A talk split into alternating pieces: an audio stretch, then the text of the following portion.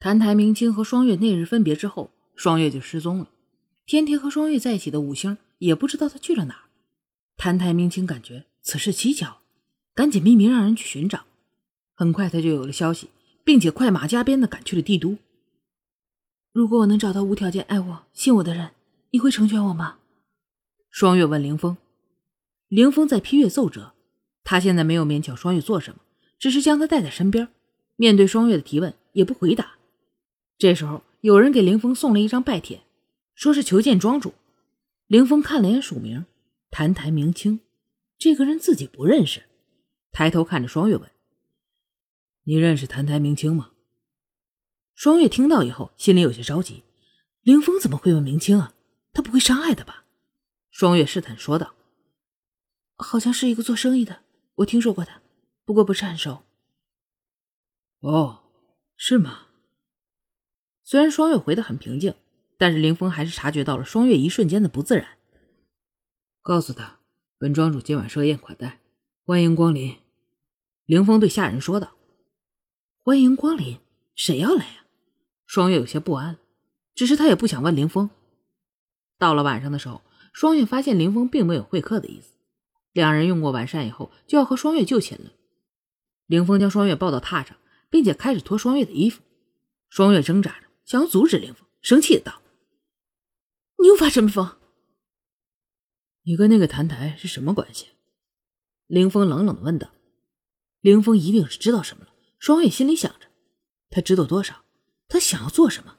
双月不停的想着各种答案，一时间不知道怎么回答了。凌风捏住双月的下巴，直视着他：“怎么？你不是说自己敢做敢当吗？还是他是一个见不得光的野男人呢？”凌风如今可是皇上了，普天之下没有一个人可以牵制住他。双月不知道现在如何是好，万一说了实话，他伤害明清怎么办？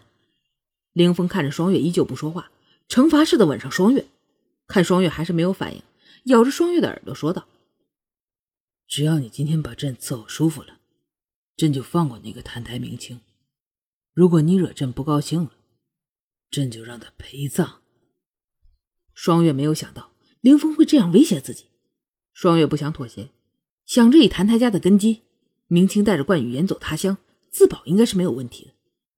似乎看穿了双月的想法，凌风继续说道：“对了，你和那个程程还有沈凝后来怎么样了？上官剑飞和轩轩已经销声匿迹了，但他们两人还好好的在帝都啊。”双月一听这话，有些着急了：“顾凌风。”我和他们没有联系了，而且他们没有伤害过你，你没有理由伤害他们。理由？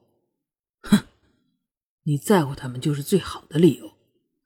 凌风的声音透着狠厉，看双月神情严肃，凌风轻轻一笑。还是那句话，只要你把朕伺候舒服了，朕不仅保他们平安无事，还可以让他们享荣华富贵。双月一时间没了主意。不知道该怎么办才好，呆呆着由凌风解开自己的衣服，由着凌风将自己的手放在他的肩膀上，由着凌风亲吻自己。这一切在外人看来，就好像双月搂着凌风两个人拥吻一样。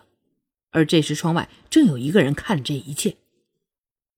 雨熙，明清没想到这么快就见到林雨熙了，只是眼前这一幕让明清着实揪心呢。双月一听是明清的声音，立马推开了凌风。只是不但没有推开凌风，反被凌风抱得更紧了。凌风旁若无人的继续亲吻双月，霸道的强吻使得双月都不能呼吸了，无法说话，也无法拒绝。双月想起凌风曾经这样气走过程程，如今动作更加过分。况且让明清知道自己对他有所隐瞒，知道自己和凌风的过往，知道自己的黑历史，恐怕自己只能百口莫辩了。罢了，看来自己与明清也是有缘无分。既然知道解释也没有用了，索性就这样听天由命吧。就在双月和凌风以为谭台要离开的时候，忽然间感觉一道劲风呼啸而来。凌风抬手夹住一片树叶，看着对面的人，谭台明清只一片树叶就有如此力道，此人实力深不可测呀。明清看着古凌风，终于看自己了，说道：“把雨熙还给我。”雨熙，凌风一时之间没有反应过来。看着谭台明清看着双月的眼神，这才明白过来，盯着双月说道：“啊，没想到啊，你连真名都不敢告诉他。双月低头，不敢看林峰的眼睛，更不敢看明清了。这里只有楚双月，没有什么雨西。凌峰邪笑着说道。明清没理凌峰，看着双月说道：“雨西，我来接你回家，跟我走。”双月虽然百感交集，思维混乱，但是听到明清说接自己回家的时候，他毫不犹豫的往外走去。在双月就要踏出房门的时候，凌风拦住了双月。此时门口突然间出现很多士兵，并将明清团团围住，而几乎同一时刻，又出现了很多黑衣人，将这些士兵包围。双方就这样僵持着，谁也不敢轻举妄动。凌风一跃站在明清面前，示意所有人退下。士兵退下以后，明清也让黑衣人都散了。他向你隐瞒他的名字，他的过去，如今又是这样出现在这儿，你还相信他吗？凌风问道：“我当然相信他，他没隐瞒我，他告诉我他现在的名字，而我更在乎他现在和未来，不在乎他的过去。”明清如此说道。那，不知道你知道楚双月所有的真实过去，还能否这么说呀？凌风说道。七王爷，哦，不，皇上，是我失礼，请相信我，楚双月所有的过去我都知道。只是我认为那不重要，重要的是现在。明清点破了古凌风的身份，表示一切都在自己掌握之中。凌风在明清叫自己皇上的时候，眼角有些抽搐。